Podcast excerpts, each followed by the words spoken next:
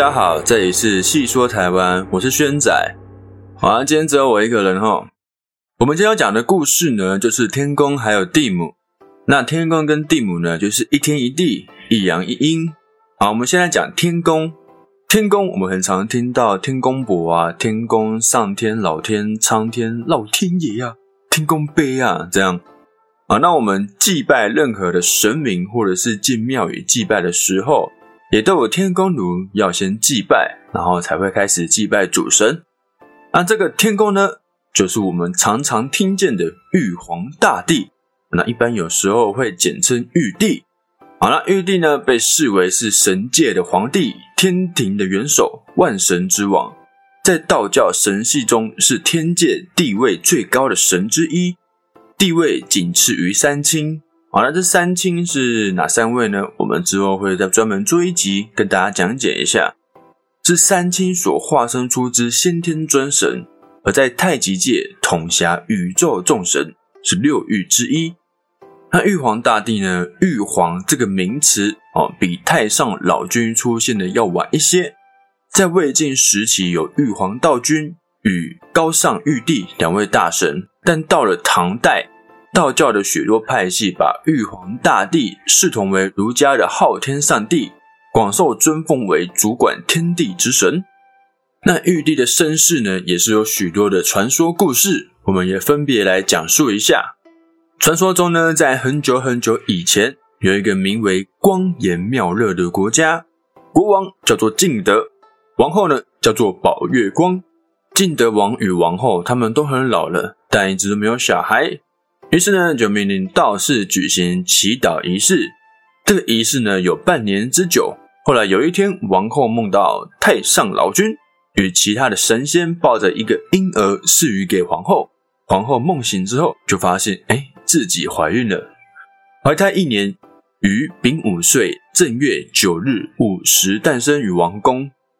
那太子的生性仁慈聪明，并乐于布施，受到全国的爱戴。继承王位不久之后，太子离开他的国家，去普明香岩山修行修道施药讲经，经过三千两百劫，成为金仙，号清净自然觉王如来。又经过亿万的劫，最终成为玉帝，这是玉皇大帝的由来，其中一个由来啊。那另外一个传说呢是这样的：据说盘古开天辟地的时候，天地间一片祥和，可是好景不长，由于各路神仙争凶斗狠，天地之间乱成了一锅粥。太白金星决定找一个才德兼备的人，通过有效的管理来扭转这种局面。于是他化妆为一个乞丐，四处的寻找。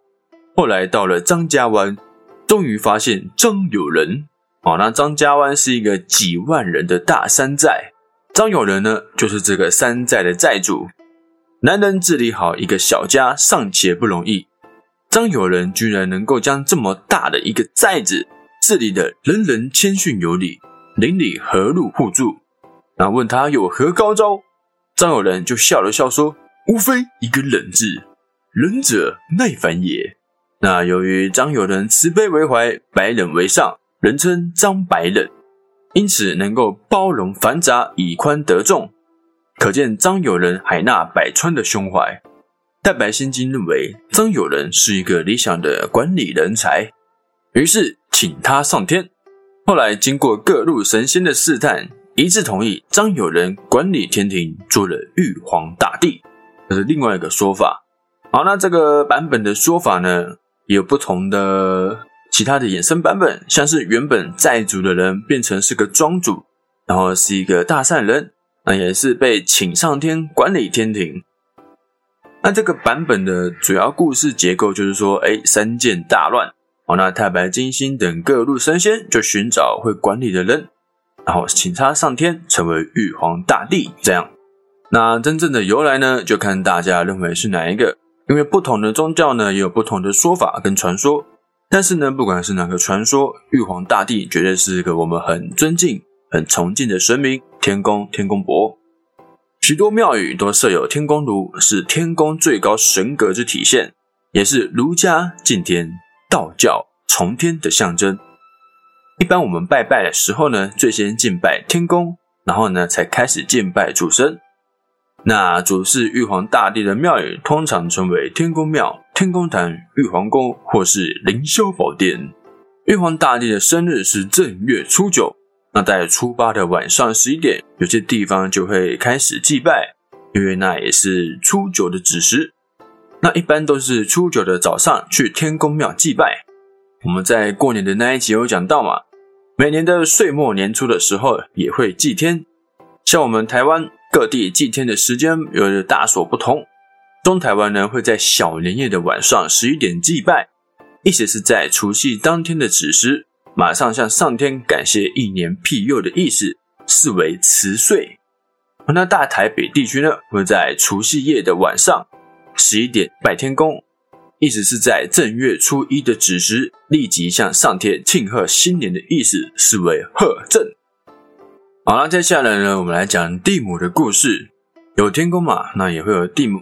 那地母呢，又叫做后土娘娘，统辖所有的土地，类似西方神话的大地之母盖亚。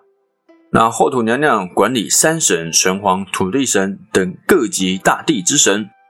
后土尊称为承天效法、厚德光大后土皇帝旗，在道教中与玉皇大帝、天皇大帝。紫薇大帝、长生大帝、青皇大帝共称为六御。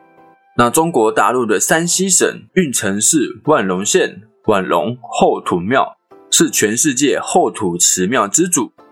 后土在宋代的时候被尊为天下地神之中土地最尊之神。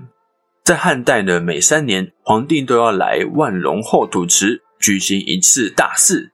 汉武帝刘彻于元鼎四年，即公元前一百一十三年，扩建哦后土祠，定为国家祠庙，作为巡行之地。汉武帝呢，曾六次祭祀后土，并在此留下了千古绝赋《秋风词》。万隆后土祠内经典建筑秋风楼因此得名。而在武帝之后呢，汉朝帝王在后土祠祭祀达十一次之多。唐代的时候，玄宗李隆基于开元年间三次来此祭祀，并扩建祠庙。宋真宗时，按祭祀建筑最高等级扩建后土祠，整个祠庙建成后九百九十九亩大，史称海内祠庙之冠。九百九十九亩啊，那超大的。啊，那地母的由来呢是这样的：话说上古时代，当年尚无人类之时，宇宙一片混沌。天地本是虚无，地母娘娘并不是肉体所生，而是白气、阴阳二气炼化而成。这样，就是地母娘娘呢，她是从一片混沌中诞生的，她不是由哎哪位神明生下来的，又跟西方的盖亚大地之神、大地母亲诞生方式挺相似的。好了，地母娘娘呢，在台湾一带的信仰，虽然说呃没有像妈祖跟观音一般的普及。以地母娘娘为主神的庙也不多，但是宜兰的慈明宫、泸州护天宫都颇有名气。然而，若说到台湾地母信仰的重镇，一定是位于南投埔里的宝湖宫天地堂地母庙。这间地母庙不仅香火鼎盛，外观也非常的雄伟，同时也是宏基集团创办人施正荣家族的信仰支柱。据说呢，宏基集团的创办人施正宏是最知名的信徒。他因为母亲，所以跟着一起拜地母庙。加上宏基早年刚创立的时候，受到蒂姆的护佑感应，找回失窃的 IC 元件，有助于宏基的日后发展。因此，科技业者的信仰流传开来，也促成了蒂姆信仰的流行。好，那这就是今天天公以及蒂姆的故事。好，那虽然说，呃，他们两位神明的传说故事并不多，但绝对是一个非常重要的存在。哦，因为一个天，一个地，一个掌管天庭，哦，一个掌管大地任何的事情。那照这个传说来看的话，地母娘娘、后土娘娘，她诞生的是比天宫还要早很多，因为天宫玉皇大帝是由人上去天庭。然后成为玉皇大帝，但是后土娘娘呢？她是从一片混沌之中诞生出来的。好，那有的宗教呢，有的宗教认为玉皇大帝呢，也就是天宫，是用选举的方式哦，是用轮值的方式，像是第十八届的玉皇大帝，也就是前阵子刚卸任的玉皇大帝，就是我们的关圣帝君关公哦，他轮值我们的天宫。那在之前呢，他已经功德圆满卸任了。最新一个接替关圣帝君玉皇大帝的，就是我们的开坛圣王郑成功。那这个玉皇大帝轮值的说法呢？呃，各家流派，有的认为，哎，他就是轮值；那有的认为，哦，这只是不太去、不太去支持轮值的说法。好，那没关系，那我们就是照常哦，以虔诚的心灵呢，去祭拜各路的神仙，还有玉皇大帝。